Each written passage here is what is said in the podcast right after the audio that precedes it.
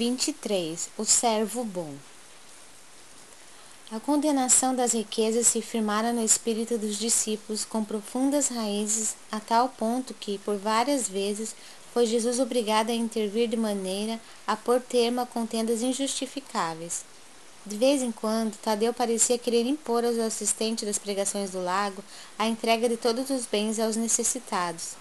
Felipe não vacilava em afiançar que ninguém deveria possuir mais que uma camisa, constituindo uma obrigação tudo dividir com os infortunados, privando-se cada qual do indispensável à vida. E quando o pobre nos surge somente nas aparências? replicava judiciosamente Levi. Conheço homens abastados que choram na coletoria de Cafarnaum, como miseráveis mendigos, apenas com o fim de se eximirem dos impostos. Sei de outros que estendem as mãos à caridade pública e são proprietários de terras dilatadas.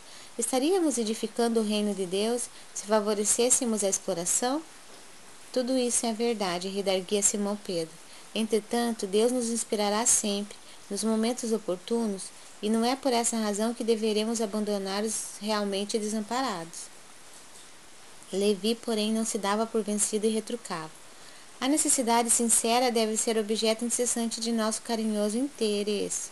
Mas, tratando-se dos falsos mendigos, é preciso considerar que a palavra de Deus nos tem vindo pelo Mestre, que nunca se cansa de nos aconselhar vigilância. É imprescindível não viciarmos o sentimento de piedade, a ponto de prejudicarmos os nossos irmãos no caminho da vida.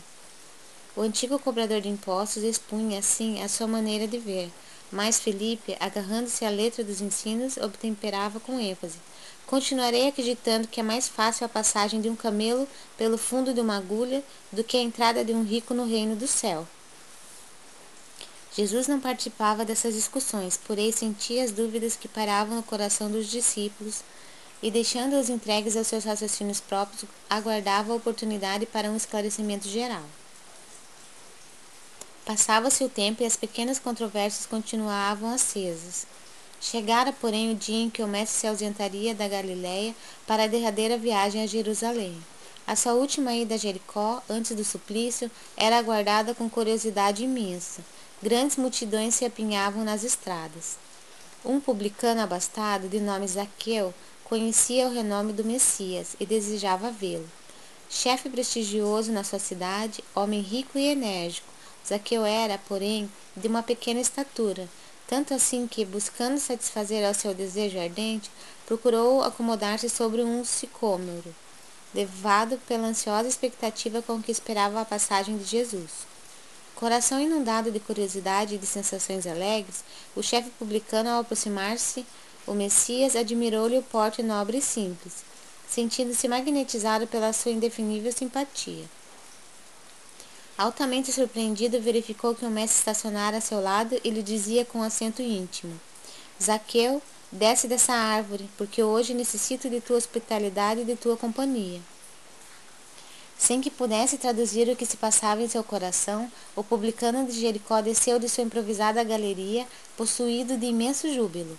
Abraçou-se a Jesus com prazer espontâneo e ordenou todas as providências para que o querido hóspede e sua comitiva fossem recebidos em casa com a maior alegria. O mestre deu o braço ao publicano e escutava atento as suas observações mais insignificantes, com grande escândalo da maioria dos discípulos. Não se tratava de um rico que deveria ser condenado? perguntava Filipe a si próprio. E Simão Pedro refletia intimamente. Como justificar tudo isto, se Zaqueu é um homem de dinheiro e pecador perante a lei? A breves instantes, porém, toda a comitiva penetrava na residência do publicano, que não ocultava o seu contentamento inexcedível. Jesus lhe conquistara as atenções, tocando-lhe as fibras mais íntimas do espírito com a sua presença generosa. Tratava-se de um hóspede bem amado, que lhe ficaria eternamente no coração. Aproximava-se o crepúsculo quando Zaqueu mandou oferecer uma leve refeição a todo o povo, em sinal de alegria, sentando-se com Jesus e os seus discípulos sob um vasto alpendre. A palestra versava sobre a nova doutrina, e sabendo que o mestre não perdia ensejo de condenar as riquezas criminosas do mundo, o publicano esclarecia com toda a sinceridade de sua alma. Senhor, é verdade que tenho sido observado como um homem de vida reprovável, mas, desde muitos anos, venho procurando empregar o dinheiro de modo que represente benefícios para todos os que me rodeiem na vida. Compreendendo que aqui em Jericó havia muitos pais de família sem trabalho, organizei múltiplos serviços de criação de animais e de cultivo permanente da terra.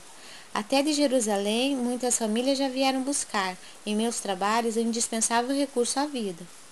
Abençoado seja o teu esforço, replicou Jesus cheio de bondade. Zaqueu ganhou novas for forças e murmurou: Os servos de minha casa nunca me encontraram sem a sincera disposição de servi-los. Regozijo-me contigo, exclamou o Messias, porque todos nós somos servos de nosso Pai. O publicano, que tantas vezes foi injustamente acusado, experimentou grande satisfação. A palavra de Jesus era uma recompensa valiosa à sua consciência dedicada ao bem coletivo.